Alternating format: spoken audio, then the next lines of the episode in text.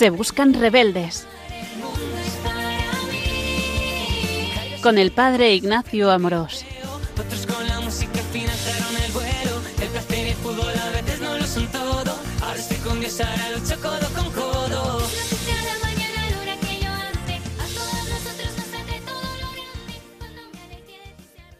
Un cordial saludo a todos los oyentes de Radio María. Soy el Padre Ignacio Amorós. Hoy, con la gracia de Dios, continuamos con nuestro programa de Se Buscan Rebeldes, en el que intentamos dar a conocer más y mejor la belleza de nuestra fe católica. En nuestro programa hemos comenzado, pues siguiendo el orden del libro La Revolución de Dios, la belleza de la fe católica hoy, que tiene los temas de Se Buscan Rebeldes, del canal, hemos ido hablando del sentido de la vida, de las cuatro preguntas esenciales, del secreto de la felicidad, del sentido del sufrimiento, de la vocación, la esencia del cristianismo, el amor, la misericordia. Hablamos un día de María, ¿verdad? El tema más hermoso, porque trata a la mujer más bella. Hablamos también de misericordia, de oración, hemos tenido algún invitado en el programa y hablamos del cielo.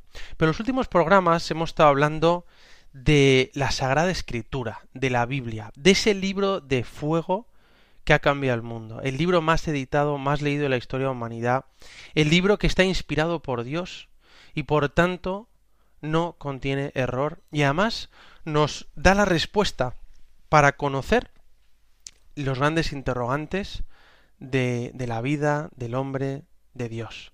Y por eso hemos estado hablando de la necesidad de leer la escritura con el mismo espíritu con el que se escribió. Y a veces los cristianos pues tenemos Biblias en casa, pero las tenemos ahí en la biblioteca y no tenemos costumbre de leer, ¿verdad? Pero qué importante es tener siempre una Biblia, un Evangelio en tu mesilla, en tu mesa de trabajo, donde vas a rezar y leerlo todos los días y aprender a leer la Biblia. Dijimos el primer día que a veces nos puede suceder que leemos la Biblia y no entiendo nada. Y voy a misa, se leen las, sobre todo la primera lectura, que a veces es del Nuevo Testamento, y dices, bueno, no entiendo qué quiere decir aquí la Biblia, ¿no? No sé ni quién es Malaquías, ni quién es Habacuc, ni Ageo, ni, ni Josué, ¿no? En cambio, nosotros tenemos que entender y leer la Biblia, este libro que viene a dar a contar una gran historia de salvación. Y a veces estamos acostumbrados, ¿verdad? En la iglesia, bueno, sí, el Evangelio, la historia de Jesús, cuando en realidad es la historia más hermosa jamás contada y la historia que más ha influido la historia de los hombres y nuestra vida. Por eso yo te invito a que aprendamos a leer la Biblia. Yo sigo pensando, y lo he dicho en los otros programas, que compensa leer los puntos del catecismo, el 101 al 141, que hablan sobre la Sagrada Escritura. Incluso los anteriores hablan de la tradición, que es lo que hablamos en, la, en el programa anterior la importancia de la tradición, la predicación oral viva de la palabra de Dios, de los apóstoles y que se transmite en la iglesia. Y luego cómo se pone por escrito y la Sagrada Escritura realmente nos revela los misterios de Dios. Y bueno, hay distintos libros que nos ayudan a profundizar, pero hoy quería como dar algunas claves que a mí me hubieran gustado saber eh, desde hace tiempo para entender la Biblia y cómo leerla, disfrutarla y sacar de ella todo el significado y toda la profundidad. También hablamos en el programa anterior de los cuatro sentidos de la escritura, el sentido literal y los tres sentidos espirituales, el sentido alegórico, cristológico, el sentido moral o tropológico y el sentido anagógico o escatológico, ¿no? y ver cómo se lee algunos pasajes de la escritura. Hoy eh, quiero recordar ¿no? que tenemos este libro, este regalo de Dios, esta carta que Dios escribe a tu corazón y que te habla directamente a ti. Hace poco tuvimos un retiro, un retiro Geset que llamamos de misericordia, y a mitad del retiro queríamos recordar eh, a la gente lo bueno que es Dios, cuánto nos quiere tener ese encuentro con el Padre, con el Padre misericordioso, ¿no? Como dice San Ignacio Loyola, no puedes entrar en la primera semana en, la, en la, parte del pecado sin, sin hacerlo desde los ojos misericordiosos del Padre, ¿no? Y por tanto, de alguna manera los retiros es recordar quién es nuestro Dios, qué misericordioso es. Bueno, y le dimos a todos un sobre con una carta. Y al terminar la charla le dijimos, bueno, Dios te ha escrito una carta personal a cada uno. La pusimos en un sobre y la titulamos La mejor historia jamás contada. Y entonces se la dimos a cada uno y se fueron. Y todos abrían y tenían una carta que era la parábola del Padre Misericordioso y los dos hijos, la, la parábola del Hijo Pródigo. Y entonces se reía, ¿no? Porque esa carta te la ha escrito Dios a ti. Y es la mejor historia jamás contada, narrada por el mejor eh, contador de historias, el mejor narrador que es Jesucristo, y que cuenta sobre todo qué grande y qué hermoso es nuestro Dios, que es un Padre misericordioso, que siempre nos recibe, que su amor por nosotros es imparable, incondicional y que lo hace todo nuevo. Bueno, esto es un ejemplo, ¿no? Pero Dios te escribe una carta y queremos leerla con esa pasión y a veces nos hemos acostumbrado, a veces no valoramos suficientemente la escritura. Hace tiempo estuve en, pues en un trabajo de voluntariado y de misión con un grupo de jóvenes y bueno, estuvimos en África trabajando con las misiones de la caridad, esto fue hace tiempo, pero siempre recuerdo que vino un amigo mío, andaluz, que, que, es un tipo fenomenal, simpático, y en el viaje pues se había llevado alguna revista, alguna historia, pero claro, allí no teníamos cobertura, no teníamos eh, wifi, no teníamos internet, ni redes sociales, y bueno, lo que hacíamos era estar en comunidad, estar juntos, teníamos momentos de tertulia, charlábamos, estábamos con la gente, trabajando y rezando también, ¿no? Y había tiempos para leer. Y entonces este amigo pues me dijo, mira, eh, ¿has traído algún libro que me puedas prestar para leer durante estos días, un mes en África? Y yo le dije, mira, me he traído dos libros, un libro de Madre Teresa, que en ese momento era Ben Semiluz, y, y el Evangelio, y le dije, mira, si quieres te presto el Evangelio y, así lo lees, pues yo estoy terminando este. Entonces, bueno, le dejé el Evangelio y empezó a leer. Entonces, este, este amigo no, bueno, no, no practicaba mucho, llevaba tiempo sin conocer, estaba bautizado, pero, pero nada más, ¿no? Y entonces él eh, se llevó el Evangelio y por las noches nosotros nos reuníamos y nos poníamos a charlar del día, contábamos el trabajo que habíamos hecho en el campamento con los niños, en la construcción y eh, este amigo se ponía a hablar de... Dice, oye, estoy leyendo un libro buenísimo, nos contaba. Y entonces la gente le preguntaba, dice, ¿y de qué va? dice, bueno, yo no sabía que Jesús era tan bueno, tan grande, era un fenómeno Jesús.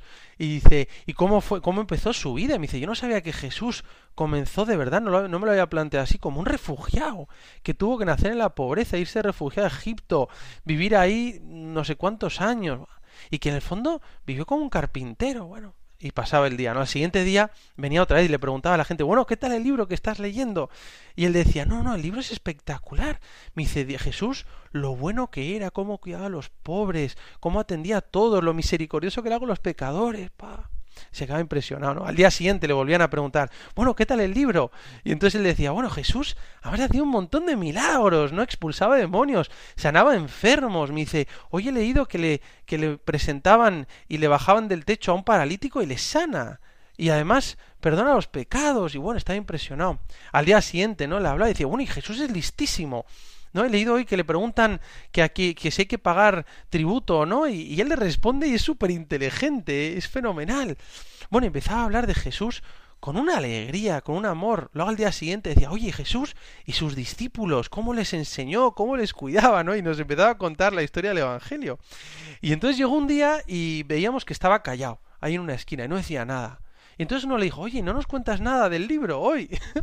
y entonces él estaba con el libro en la mano un poco nervioso, con la cara un poco extraña, y decía, no, no, no, es que estoy terminando de leer. Y dice, pero, pero pinta mal, pinta mal, creo que lo van a matar, ¿no? Bueno, se entró un ataque de risa a todos, pero en el fondo, y uno dijo, bueno, no te preocupes, porque el final es lo mejor. Bueno, en realidad, lo que más nos sorprendió fue cómo este amigo nuestro leía el Evangelio como un texto vivo. Y muchas veces nosotros nos acostumbramos, a veces creemos que es algo normal, pero no lo leemos de verdad con esa pasión, con esa apertura de corazón y dejando que el Espíritu Santo nos hable. Y ver lo fascinante, lo maravillosa que es la persona de Jesucristo, leer su vida y leer toda la historia de salvación que viene reflejada en la escritura. Por eso yo hoy te animo a ti y a mí mismo también a leer la escritura, a leerla todos los días, a dejarnos empapar por la palabra de Dios que está puesta por escrita y que podemos leer todos los días, especialmente con el Evangelio del día. Hoy yo quería pues proponer seis claves, seis claves para leer la escritura e interpretarla correctamente. Seis claves que son sencillas a la hora de leer la Biblia, pero que muchas veces nos hemos estrujado la cabeza intentando entender la Biblia y, a veces he pensado, bueno, ojalá me hubieran contado esto para poder disfrutar de la Biblia y saber encontrar eh, la palabra de Dios que necesito en cada momento. Por eso voy a comentarte seis claves en este programa que creo que pueden ayudar a entender la Biblia y interpretarla correctamente. Bueno, primera clave sería la historia de la salvación o la alianza. Es decir, que la Biblia cuenta la historia de las sucesivas alianzas de amor entre Dios y los hombres. Por eso, lo primero que tenemos que tener en cuenta al leer la Biblia es que nos metemos en una gran historia de salvación de miles de años que se fundamenta en un pacto de amor que es la alianza. Es decir, la Biblia con sus 73 libros viene a contar una historia de salvación, que es la historia de amor de Dios con los hombres, de unas alianzas, sucesivas alianzas que se van dando, ¿no? Dios crea un mundo bueno y maravilloso para nosotros y establece una alianza de amor. Pero los hombres fallan y no son fieles y por eso vienen los males y el sufrimiento. Entonces Dios, que es fiel a su alianza, envía a los patriarcas y a los profetas para volver a traer a, a su gente a la alianza y a la vida de amor. Y todo esto hasta que Dios envía a su Hijo, Jesús, al mundo para reconducir a su pueblo y establecer una nueva y definitiva alianza con los hombres, y así abrirles las puertas del cielo, ¿no? Esta es como la historia, es una historia de amor de Dios desde toda la eternidad, que ha creado el mundo, que ha pensado en nosotros y que nos quiere llevar al cielo.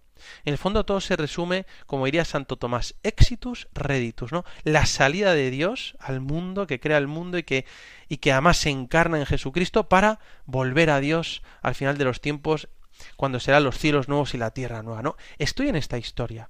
Y pusimos el ejemplo, ¿verdad? Que es como cuando ves una película y, y te pones a verla a mitad. Cuando ya lleva 45 minutos, no sabes qué ha pasado.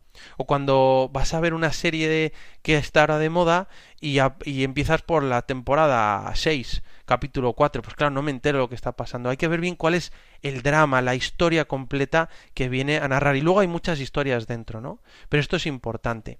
Y esta historia comienza con el Génesis, luego con Abraham, el pueblo de Israel, Moisés, el rey David, los profetas, como bien explica Jeff Cavings en la, Gran Aventura de la Biblia, que es un libro que recomiendo, se puede ver la historia de salvación como una sucesión de siete alianzas entre Dios y los hombres, ¿no? En esta historia de amor.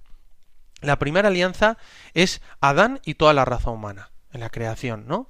Y es una pareja santa. Aquí tenemos una pareja santa.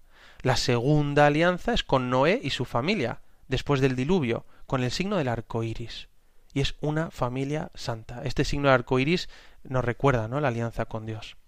la tercera alianza es de Abraham y su tribu, aproximadamente en el 2200 a.C., con el signo de la circuncisión, y ya es una tribu santa. La cuarta alianza es con Moisés, en, el año 1200 a.C. aproximadamente, ¿no? Con la Pascua y con las tablas de la, de la ley en el Sinaí, y nos habla de una nación santa. La quinta alianza es de con David y Salomón, alrededor del año 1000 a.C., con la unción y el templo, y habla de un reino santo. Y la sexta alianza, nueva y definitiva, será en Jesucristo, en la cruz, con su pasión, muerte y resurrección, y por él con toda la humanidad. Y nos encontramos con una iglesia santa, católica y apostólica de ya no solo una pareja santa, una familia santa, una tribu santa, una nación santa, un reino santo, sino una iglesia santa, católica, apostólica, universal. Y por último, al final de los tiempos se establecerá la séptima alianza para toda la eternidad en el cielo, que será el banquete de bodas del Cordero. Bueno, estas son las siete, esta es la historia de la Biblia, con siete alianzas de amor.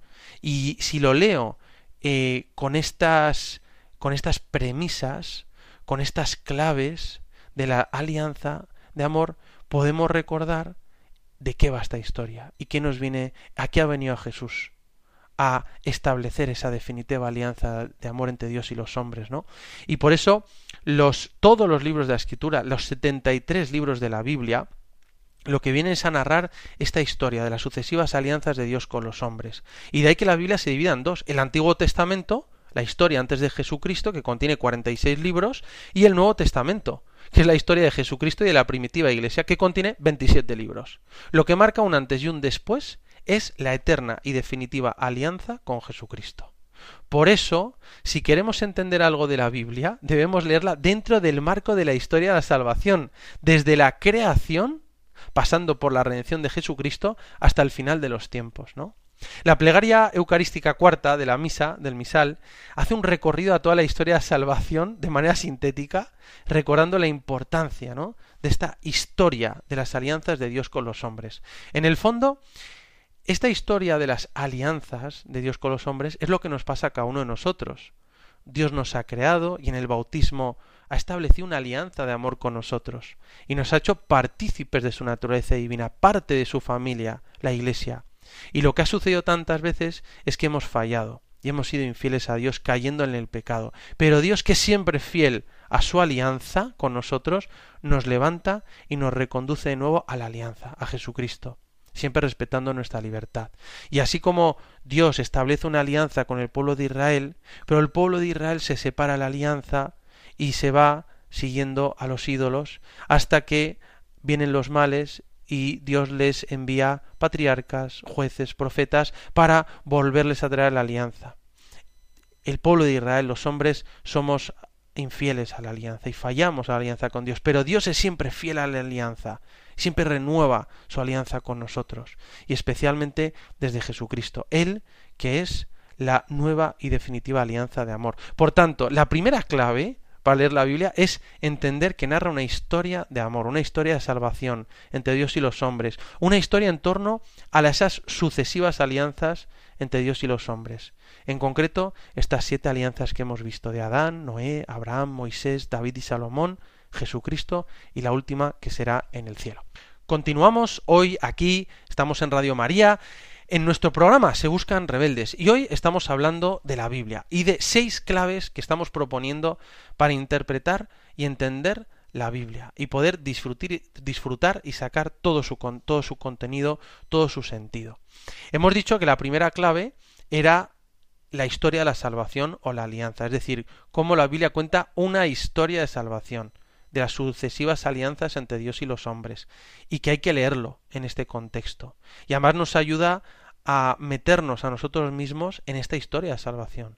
Y te hace ver tu vida desde el principio de la creación hasta el final que será ir al cielo, ¿dónde estoy yo? Año 2023, en este lugar, en este sitio, con esta edad, con esta circunstancia, pero estoy dentro de la historia de salvación de Dios con los hombres, ¿no? Y así tenemos que leer la Biblia. Primero en este marco amplio de la historia de salvación. Bueno, en segundo lugar, la segunda clave sería recordar que la Biblia es un libro religioso, que quiere transmitir una verdad religiosa, trascendente, universal, válida para todos los tiempos, culturas y sociedades. Es decir, nos quiere transmitir una verdad religiosa en torno a los grandes interrogantes de la vida. Verdades trascendentes. Y para hacerlo actual en cada época, necesitamos entender estas claves. Es decir, la Biblia no es un libro científico que está limitado por el método científico de experimentación y comprobación. Tampoco es un catecismo, un libro de teología o filosofía, no.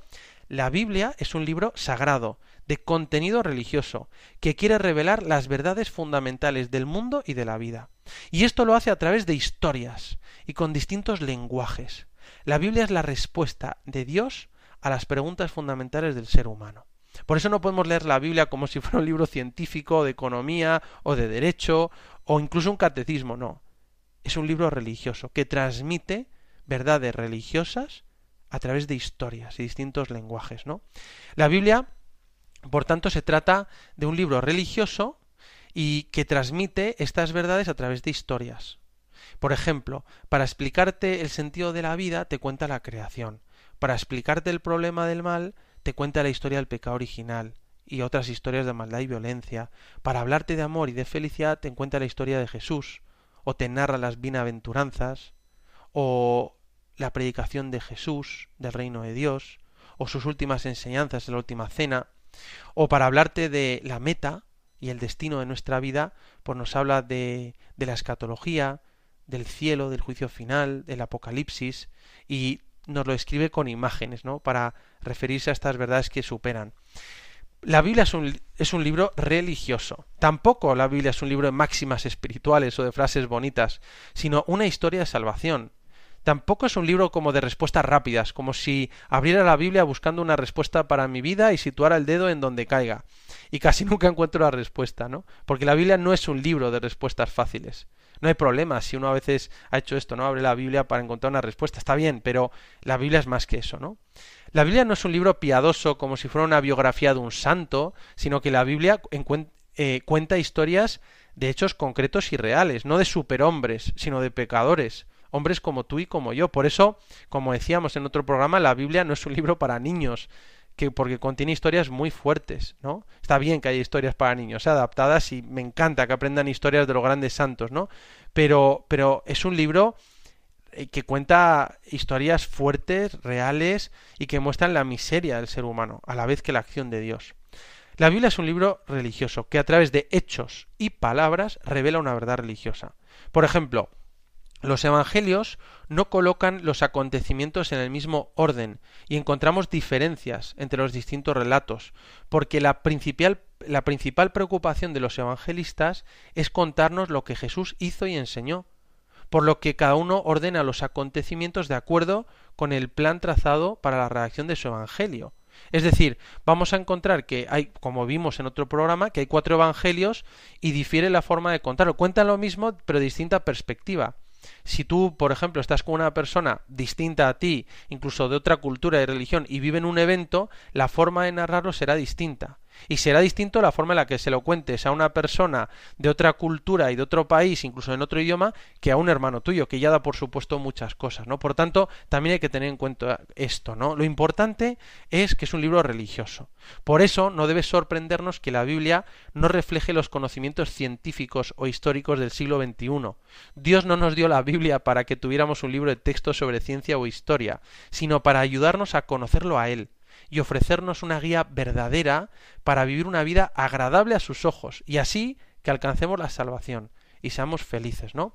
Por tanto, esta sería la segunda clave. La Biblia es un libro religioso que quiere transmitir una verdad religiosa, no un libro científico, ni un catecismo, ni un libro de teología, ni mucho menos un libro de paleontología, es un libro religioso. Bueno, la tercera clave sería que la Biblia es literatura. Es decir, es una colección de libros y por tanto encontramos distintas técnicas y géneros literarios para transmitir su significado. Es decir, que hay que atender al género literario que estamos leyendo. Y esto lo haríamos con cualquier cosa. Si vamos a leer un texto, primero tengo que saber qué estoy leyendo, si es una fantasía, una poesía, un periódico, una narración o, una novela, ¿no? Bueno, la Biblia es un conjunto de libros escritos a lo largo de siglos, en momentos y circunstancias distintas, y por eso encontramos distintos recursos, técnicas y géneros literarios para transmitir su significado. Hay que tener en cuenta qué tipo de género literario estoy leyendo para saber lo que quiere transmitir, y que se utiliza un lenguaje analógico, es decir, en parte igual y en parte distinto, para hablar de cosas espirituales. Es decir, si por ejemplo estoy leyendo un salmo, y hablan de una cierva con sed, tengo que saber que se trata de un libro poético que se refiere a realidades espirituales. O si leo, como hicimos en el último programa, la parábola del buen samaritano, tengo que saber que no es un hecho histórico lo que narra, sino una historia que pretende enseñar la caridad cristiana y revelar cómo Cristo es el buen samaritano misericordioso. Si leemos que Jesús dice que es la fuente de agua viva, que se refiere a que de él mana el agua viva del Espíritu, que puede saciar nuestra sed de felicidad, y también hay que encontrar ese sentido. Es decir, hay que saber qué estamos leyendo y entender si es una narración histórica. Por ejemplo, si leo el nacimiento de Jesús en Belén, es un hecho histórico, que a, la vez nos trasciende. O, por ejemplo, la pasión y muerte de Jesús, o su resurrección. Es un hecho histórico, pero que a la vez supera la historia, pero es histórico. Por tanto, encontramos narraciones históricas, parábolas, profecías, diálogos, himnos, poemas, analogías, tipologías, muchos géneros literarios. Y esto es muy importante, porque la Biblia no es tanto un libro, sino una biblioteca de distintos libros escritos en diversos momentos y con distintos géneros literarios que forman una unidad. Y realmente ahí se nota lo fascinante que es la Biblia y cómo solo Dios ha podido hacer la Biblia y formar esa unidad, ¿no? Porque Él ha inspirado toda la Biblia. Por eso, para entender lo que dice un libro de la Sagrada Escritura, es necesario tener en cuenta qué género literario estoy leyendo y descubrir cuál fue la intención del autor al escribir ese libro. Porque no es lo mismo leer un libro poético un libro figurado que un libro histórico que el Apocalipsis o que una parábola. Es distinto. ¿No? Una parábola, por ejemplo, es verdadera como parábola, pero no como un libro histórico. Cuando Jesús, ¿verdad?, cuenta la parábola del hijo pródigo, no lo está contando como algo que sucedió históricamente, principalmente, ¿no? Sino que lo importante es que está enseñando la caridad con el prójimo y el amor misericordioso de Dios Padre. O el Génesis, por ejemplo, no pretende enseñar paleontología, sino que enseña más bien que el mundo y el hombre fueron creados por Dios de la nada, ex nihilo. El Génesis es un libro histórico, en cuanto que en el principio Dios creó todas las cosas, pero también revela verdades trascendentes, como por ejemplo que Dios es uno, creador, soberano, trascendente, que el mundo es bueno, que el ser humano tiene inteligencia, voluntad y libre albedrío, potencias espirituales, porque está creado a imagen y semejanza de Dios, el, orden que tienen las criaturas. Por otro lado, hay que tener en cuenta que para hablar de realidades espirituales utilizamos un lenguaje analógico, es decir, eso en parte igual, en parte distinto. Como no hay un lenguaje que sirva para hablar de la totalidad de lo que es Dios, que es tan grande, como decía San Agustín, eh, si, si, conoces, si, conoces a, todo de Dios es que, es que todavía no lo conoces totalmente, ¿no? Perdonadme, lo estoy parafraseando, ¿no? Si, si esto es Dios, dice, no, si he comprendido todo, eso no es Dios, Dios es mucho más. Bueno, para hablar de Dios utilizamos la analogía, el lenguaje analógico, que nos permite hablar de las cosas divinas de forma que nuestras palabras tengan sentido. De ahí que podamos distinguir dos sentidos de la escritura, ¿no? El sentido literal y el espiritual, como dijimos en el programa anterior. Por ejemplo, yo recuerdo una señora que hace tiempo me hablaba de cómo su hija se había enamorado de un chico y me decía que tenía los ojos como iluminados. Y me decía, padre, ha venido como iluminada. En realidad no tenía los ojos iluminados, pero es la mejor forma que ella tenía de expresar algo que supera lo material, y es que se había enamorado. Por eso, por ejemplo, en el Evangelio se habla de la fe como una luz, ¿no? Y en, la, y en la encíclica Lumen Fide el Papa Francisco dice Lumen Fide, como una luz que ilumina nuestra vida y que Jesús es la luz del mundo. Está utilizando un lenguaje para hablar de algo superior. Y es que cuando el amor de Dios entra en nuestra vida, todo se ilumina. Somos los mismos, pero a vez todo cambia. Y así tenemos muchos ejemplos de analogías para hablar de las cosas de Dios. Esto lo utilizamos todos los días, pues también y mucho más para hablar de las cosas de Dios que son mucho más elevadas y trascendentales, ¿no? Se podría decir que los relatos de la Biblia no son como una fotografía de los sucesos de la historia en los que Dios intervino, ¿no? sino que es más bien un retrato pintado como por un gran pintor. La Biblia no ofrece la simple visión superficial que aparece, ¿no? a simple vista, sino que dibuja los caracteres de las personas y resalta matices de ciertos acontecimientos para transmitir una verdad superior. Aunque a veces los detalles que narra no sean un calco de la realidad, ayuda a ofrecer una imagen más real de lo sucedido. la Biblia es como un cuadro que transmite a partir de unos signos una información más real de los acontecimientos que la que tuvieron los testigos presenciales. Podemos decir que la Biblia es una obra literaria que a través de diversos géneros literarios ofrece un retrato de la historia bajo la inspiración del Espíritu Santo. Por eso, para captar a fondo el mensaje de Dios en la Biblia, debemos atender a los géneros literarios, también tener en cuenta el lenguaje de analogía de la fe y estar en sintonía de fe y de amor. Bueno, este sería la tercera clave, ¿no? Atender a los géneros literarios y al lenguaje analógico. La cuarta clave sería la revelación progresiva, es decir, la Biblia, en la Biblia la revelación es progresiva. Es decir, la revelación, que es la autocomunicación y automanifestación de Dios a los hombres, se da poco a poco, de forma gradual. Dios no quiso revelarse a sí mismo y revelar sus misterios divinos de una vez, todo de una, sino como avasallando, sino lo hizo de forma progresiva, aceptando y teniendo paciencia con el hombre, ¿no? Como sucede como un niño en el colegio, ¿no? Que se les va dando los conocimientos progresivamente según va avanzando, avanzando el curso. Y esto es fundamental tenerlo en cuenta, porque si no, te dicen que la Biblia se contradice. No, no se contradice, sino que Dios va revelándose progresivamente. El ejemplo es, por ejemplo, es, con los niños de una escuela.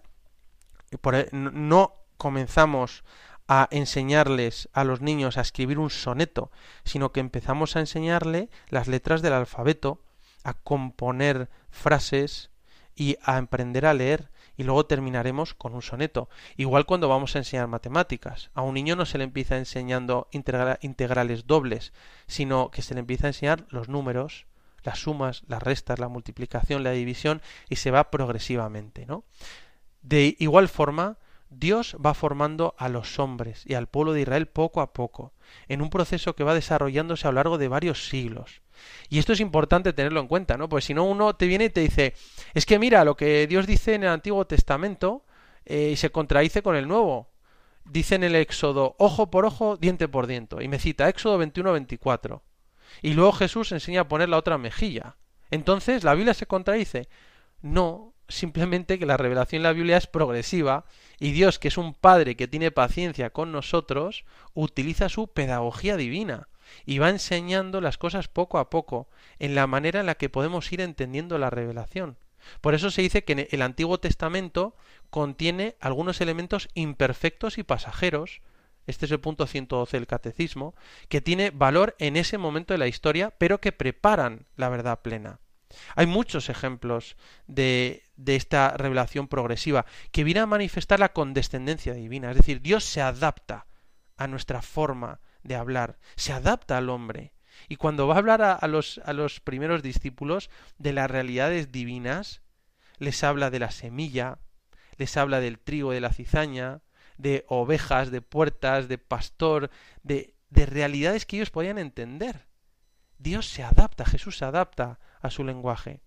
Y por eso Dios está adaptando y tiene esa, esa, digamos, revelación progresiva. Hay muchos ejemplos, ¿verdad? El sábado y el domingo, ¿verdad? Los, los, judíos tienen el sábado, nosotros el domingo, es progresiva. La poligamia de los patriarcas, que aparece en el Antiguo Testamento, y la monogamia que predica Jesús. La violencia como santa ira, por ejemplo, los macabeos, y la mansedumbre de Jesús, que dice, aprended de mí, que soy manso y humilde de corazón. O en el Antiguo Testamento se habla de un único Dios, el monoteísmo. Y es algo fundamental, ¿no? Shema Israel, escucha Israel, nuestro, nuestro Dios es solamente uno. Y es fundamental. Y se culmina con Jesucristo revelando el misterio íntimo de Dios uno y trino tres personas en Dios y por eso pensaban que eran politeístas los primeros cristianos. Pero es una revelación progresiva para entender ese Dios uno pero trino en personas porque es amor. Con todo ello, Dios va preparando a los hombres de forma progresiva, a través de figuras diversas, para que después pudieran entender a Jesucristo, el Dios hombre. Y el mismo Jesús dice, no penséis que he venido a abolir la ley y los profetas, sino a darles plenitud. Jesús ha venido a cumplir con la escritura para llevarla a plenitud. Por eso es necesario entender que la revelación es progresiva y que Dios va enseñando la verdad plena a través de un proceso de pedagogía divina adaptándose a nuestra capacidad. Hacemos un momento de reflexión y continuamos en unos instantes.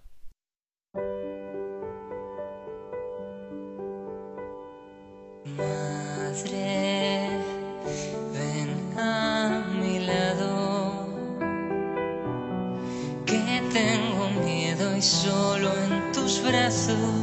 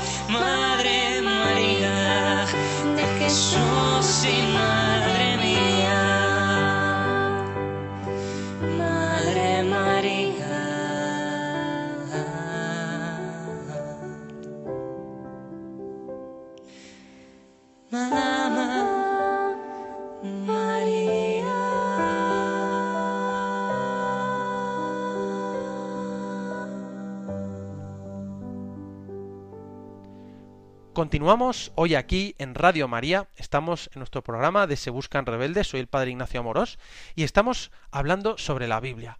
Hemos dedicado varios programas a hablar de este libro fascinante, el libro más editado y vendido de la historia, que ha cambiado la vida de tantas personas y que ha influido tanto en el mundo. Este libro que está inspirado por Dios. Y estamos hoy proponiendo seis claves para entender la Sagrada Escritura, seis claves para interpretar correctamente la Biblia. La primera hemos dicho que es entender la Biblia dentro del marco de la historia de salvación. La segunda es que es un libro religioso. La tercera es que hay que atender a los géneros literarios. La cuarta es que la revelación es progresiva y va eh, yendo poco a poco, de forma progresiva. La quinta clave eh, sería Jesucristo, que es la llave. Jesucristo que es mediador y plenitud de la revelación. Sin Jesucristo no se entiende nada de la Biblia. En cambio, Jesucristo, con Cristo se entiende todo. Jesucristo es la llave que abre la puerta para entender la Biblia. Es el centro de todo.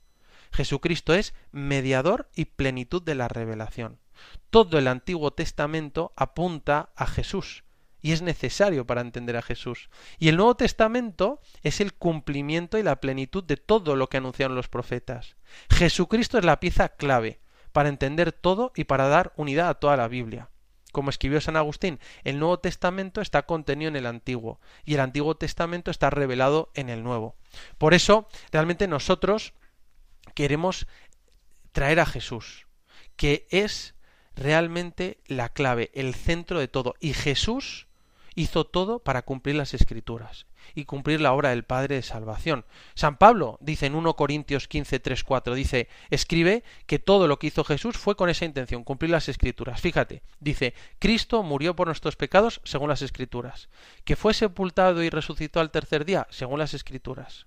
Es decir, si queremos entender a Jesús debemos conocer la historia de la Biblia, que preparó su venida y que Jesús vino a realizar.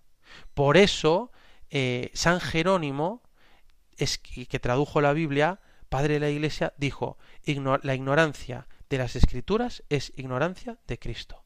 Podríamos decirlo en positivo. El conocimiento de las escrituras es conocimiento de Cristo. Pero claro, Jesucristo es la clave. Si solo tuviéramos el Antiguo Testamento, tendríamos un candado sin llave, una historia sin un final, una promesa sin una realización. Si tuviéramos el Antiguo Testamento sin el Nuevo, tendríamos un final sin un principio, un cumplimiento sin una promesa.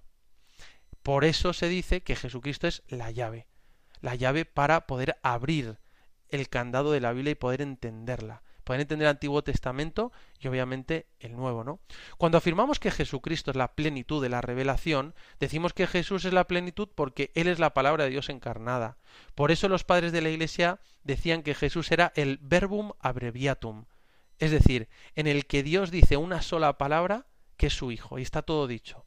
Esto es muy fuerte, porque toda la revelación se resume en una palabra, Jesucristo. Si solo esto se quedara grabado en nuestro corazón sería más que suficiente. Como dice la carta a los Hebreos, Hebreos 1.1, Dios habló muchas veces y de muchas maneras por los profetas. Últimamente, en estos días, nos habló por su Hijo. Cuando tenemos a Jesús, ya está todo dicho, ¿no? Como enseñó San Juan de la Cruz. La revelación de la Biblia en este sentido se hace a través de hechos y palabras, de forma que los hechos y las obras realizadas por Dios confirman las palabras y las enseñanzas de Jesús. Y las palabras explican y dan a conocer los hechos. Por tanto, se complementan hechos y palabras. En Jesús se ve esto muy claramente, porque las obras que realizaba Jesús explicaban y daban testimonio de sus palabras. Y lo que hablaba de Dios y lo demostraba con sus hechos, era una realidad. Jesús es la palabra hecha carne. Por tanto, Jesucristo es un elemento clave, es mediador y plenitud de la revelación. Mediador significa que el mismo Jesús forma parte de la revelación y es a la vez plenitud, ¿no? Porque en él tenemos la última palabra y definitiva de Dios. Con Jesús está todo dicho. Él es la quinta clave y lo más importante, es la llave para entender la Biblia en plenitud. Por eso es muy importante tener en cuenta a Jesucristo como la llave. Todo el Antiguo Testamento apunta a Él, si no, no se entiende. Y todo el Nuevo Testamento quiere revelarnos que Jesucristo es la imagen visible de Dios invisible. Bueno, esta sería la quinta clave. La sexta clave sería leer la Biblia con el mismo espíritu con el que se escribió, para saber qué te quiere decir a ti hoy el Espíritu Santo con la palabra de Dios que está viva. Es decir, yo quiero aprender a interpretar correctamente la Sagrada Escritura para encontrar su sentido verdadero y auténtico, porque el Espíritu Santo hace que la Biblia sea palabra viva. ¿Cuántas veces nos ha pasado y nos sigue pasando que nos cuesta entender la Biblia? Es entonces cuando tenemos que pedir a Dios que nos explique lo que leemos pidiendo luz al Espíritu Santo y entonces sucede lo que le sucedió a los discípulos de Maus, que se les abrieron los ojos para entender las escrituras.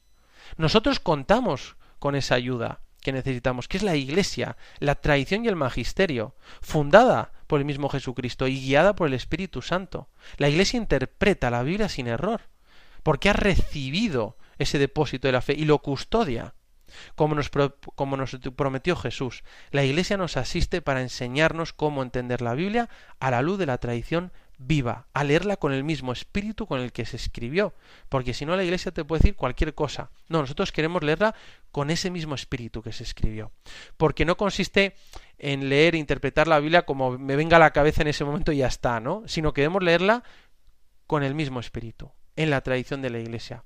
Por eso es necesario pedir el Espíritu Santo cada vez que vamos a leer la Biblia, para que nos muestre el sentido verdadero. Así, claro, no dependerá solo de nuestra subjetividad del momento, sino que contamos con esa ayuda objetiva que necesitamos. Y esa ayuda es el magisterio de la Iglesia. Esa Iglesia fundada por Jesucristo y guiada por el Espíritu Santo, que interpreta la Biblia sin error. Si no tendríamos miedo de interpretar mal la Biblia, como hizo y hemos dicho antes el demonio en las tentaciones de Jesús en el desierto. Queremos interpretar correctamente la Biblia y hacerlo a la luz de la tradición, que es la predicación de Jesucristo por los apóstoles y cómo se ha conservado y transmitido hasta hoy en la Iglesia, a través de sus sucesores, los obispos. Con la tradición y el magisterio de la Iglesia tenemos la seguridad de interpretar correctamente la Biblia Así leemos la Biblia adecuadamente con el mismo espíritu con el que se escribió. Esto lo repetía muchas veces Benedicto XVI, para hacer una exégesis auténtica. Es importante dejar claro que el cristianismo, y lo hemos dicho anteriormente, no es una religión del libro, sino que el cristianismo es la religión de la palabra de Dios. Y la palabra de Dios es Jesucristo, el Dios hecho hombre, que sigue vivo y que vivirá para siempre, es alfa y omega. Por eso, si queremos saber cuál es el canon, que es lo correcto en la Biblia, podemos recordar lo que escribió San Ignacio de Antioquía en el siglo II, en la carta a los, a los filadelfios, que decía, he oído a algunos que decían, si no lo encuentro en los libros, no creo en el Evangelio. Y les dije, para mí los libros son Jesucristo. Los libros sagrados son su cruz, su muerte, su resurrección y la fe que viene de él. Como diciendo claro que la esencia es Jesucristo y que la Biblia viene a complementar la tradición. Por eso la Biblia se debe interpretar correcta y autorizadamente, y no como a cada uno le parezca.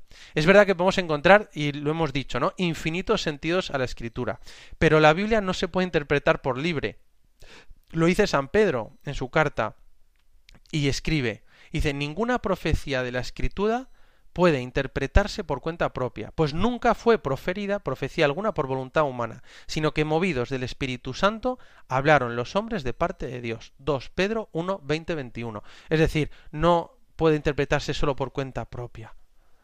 Por eso, la definición de la Sagrada Escritura, que por ejemplo aparece en Dei Verbum, en el del Concilio Vaticano II, el número 9, dice, la Sagrada Escritura es la palabra de Dios en cuanto se, consigna por escrito bajo la inspiración del Espíritu Santo. Y la sagrada tradición transmite íntegramente a los sucesores de los apóstoles la palabra de Dios. Si para entender la Biblia e interpretar la escritura en toda su profundidad, se debe leer con el mismo espíritu con el que se escribió, en la tradición viva de la Iglesia y contando con la guía del magisterio. Encontramos muchas cosas dentro de la Biblia que nos ayudan a interpretar la propia escritura, pero la Biblia surge de la tradición y de la Iglesia y necesitamos esa asistencia constante del Espíritu Santo para saber que no nos equivocamos. Aquí, en la tradición y en el magisterio de la Iglesia, tenemos la seguridad y la tranquilidad de interpretar y entender la Biblia auténticamente, en toda su verdad. Y sobre esta interpretación dentro de la Iglesia, Dios nos habla y nos dice múltiples cosas que tocan nuestro corazón, que nos llenan de paz. Por eso, estas son las seis claves que la Biblia, ¿no? La historia de la salvación, que es un libro religioso, que quiere transmitir una verdad religiosa universal para siempre, que hay que atender a los géneros literarios al leer la Biblia, que la revelación de Dios es progresiva, que Jesucristo es la llave, mediador y plenitud de la revelación, y que se debe leer la Biblia con el mismo espíritu con el que se escribió, en la tradición de la Iglesia, interpretada válidamente en el magisterio. Hay muchas personas que leen la Biblia a diario para rezar o para conocer más a Dios. Es lo que alimenta su alma. Muchos lo hacemos. Y siempre se encuentran significados nuevos y profundos para la vida. Las historias de la Biblia inspiran y dan respuestas a los interrogantes de la vida. Pero sobre todo lo que sucede cuando lees la Biblia es que te encuentras con Jesús, la palabra de Dios hecha carne, y te adentras en los secretos de Dios. Por eso, qué importante que tú y yo nos animemos a leer la Biblia. Quizá estas claves nos pueden ayudar a entender ciertas cosas, pero leerla sobre todo con Jesucristo, con el mismo Espíritu y dentro de esa historia magna de salvación. Recuerdo como un apologeta cristiano, Rabí Zacarías, que falleció hace poco tiempo, él contaba la historia de un cristiano en Vietnam que había sido encarcelado. Y él se dedicaba a limpiar las letrinas de la cárcel y de los soldados. Y llevaba ya, llevaba ya bastante tiempo ahí prisionero y estaba perdiendo la esperanza y no sabía qué hacer. Entonces él tenía un amor grande por la palabra de Dios, por la escritura, y decía, Señor, háblame, dime algo, y no encontraba la manera de escuchar a Dios. Y entonces un día le dijeron, bueno, hoy te va a tocar limpiar los peores baños de la cárcel. Y fue allí y entonces se encontró que en el baño había páginas de la Biblia con frases llenas de esperanza.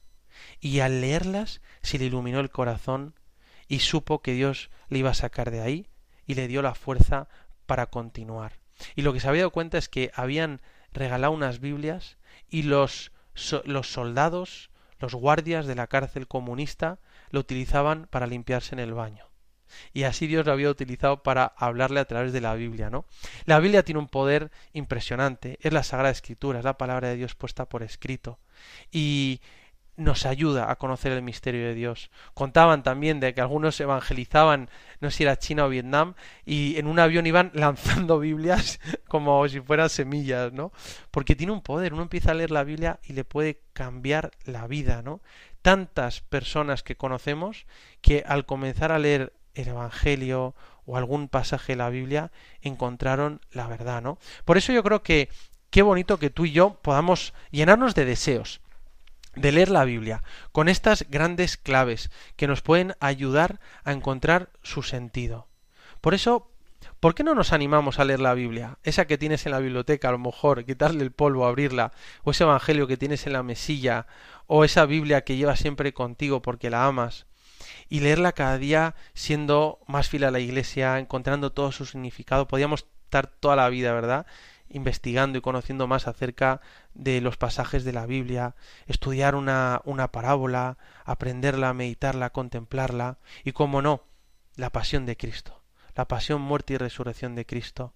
Dicen, ¿no?, los estudiosos que los evangelios fueron escritos fundamentalmente para contarnos la pasión, muerte y resurrección de Jesucristo, el misterio pascual, que es el centro de todo. Y todo lo demás es un anexo, ¿no? Bueno, en cualquier caso, llenarnos de deseos, de leer la Sagrada Escritura, de aprender a ver toda esa riqueza. A muchos cristianos les gusta empezar a leer la Biblia por el Evangelio de San Lucas, porque es un gran narrador, eh, su evangelio fue escrito especialmente para personas que no conocían las costumbres judías, está escrito en un griego precioso y es el que el evangelio de la misericordia, ¿no? Como decía San Juan Pablo II.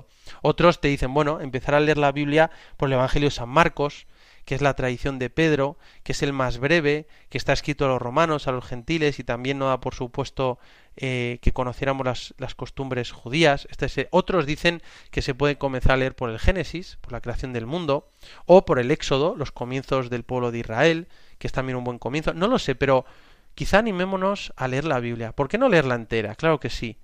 Y como le pasó a San Agustín, ¿no? que escuchó una voz que le decía toma y lee, toma y lee. Pues yo digo, toma, te invito a leer este libro. Este libro fascinante que es la Biblia, que es la Sagrada Escritura, este conjunto de libros que narran la historia de amor de Dios con los hombres, la historia de salvación. Este libro que ha cambiado la vida de tantas personas y que es una carta de amor de Dios a tu alma. Toma tu Biblia Ten una Biblia cerca, llévala en tu bolsillo un Evangelio, comienza a leerla despacio. No consiste en comer mucho, sino en digerir bien todo lo que Dios va enseñando. Y para eso puedes eh, tomar una ayuda inestimable, los comentarios de los padres de la Iglesia, de Santo Tomás, diccionarios bíblicos, comentarios, cualquier cosa que nos ayude a conocer más la riqueza de la Sagrada Escritura. Una manera en la que Jesús sigue vivo hoy de manera especial, que es con su palabra, la Biblia.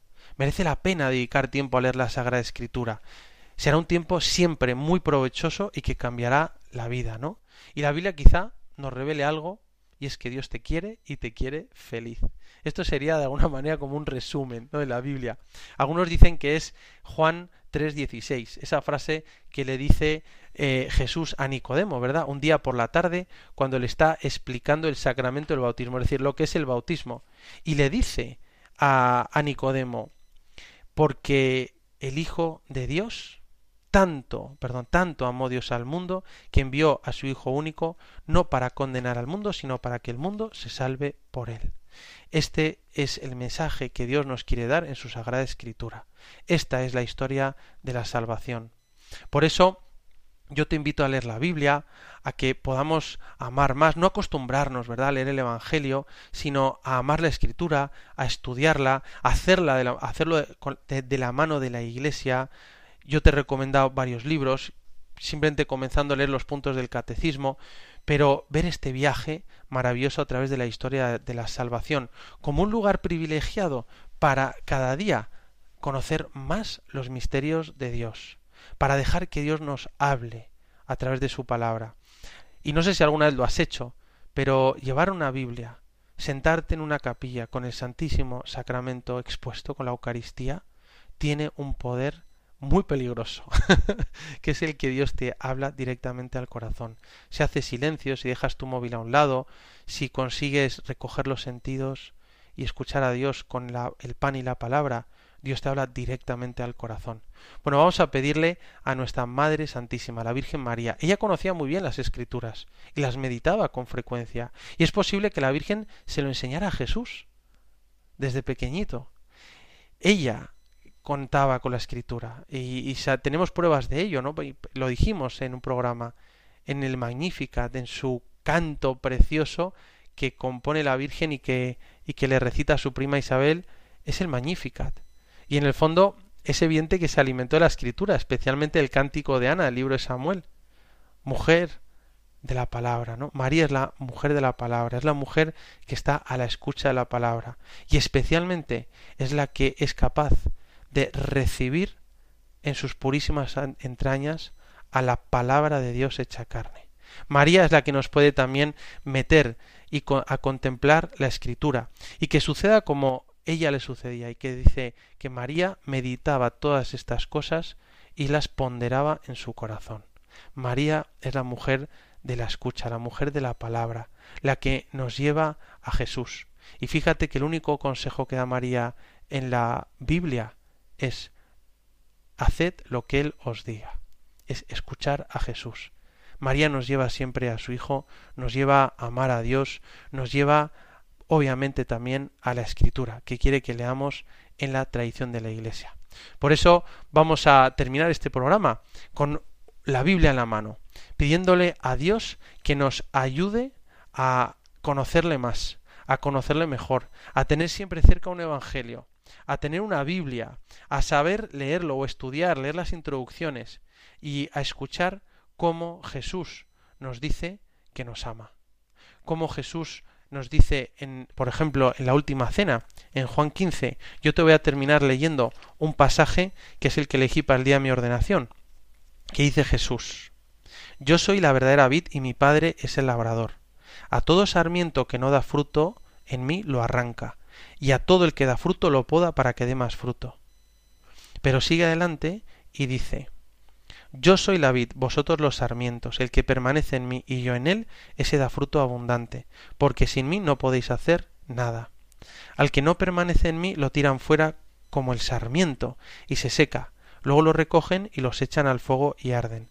Si permanecéis en mí y mis palabras permanecen en vosotros, pedid lo que deseáis y se realizará.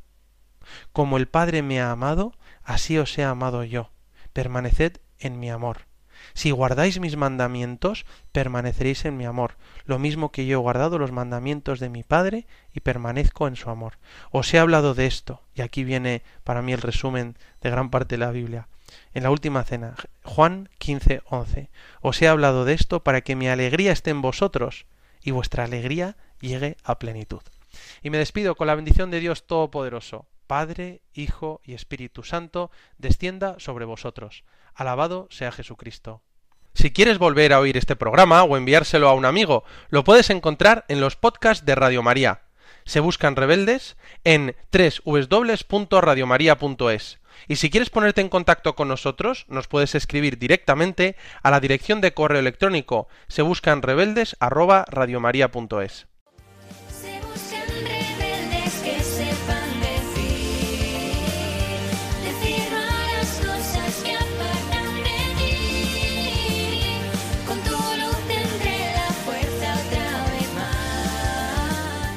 Se buscan rebeldes. Con el padre Ignacio Amorós.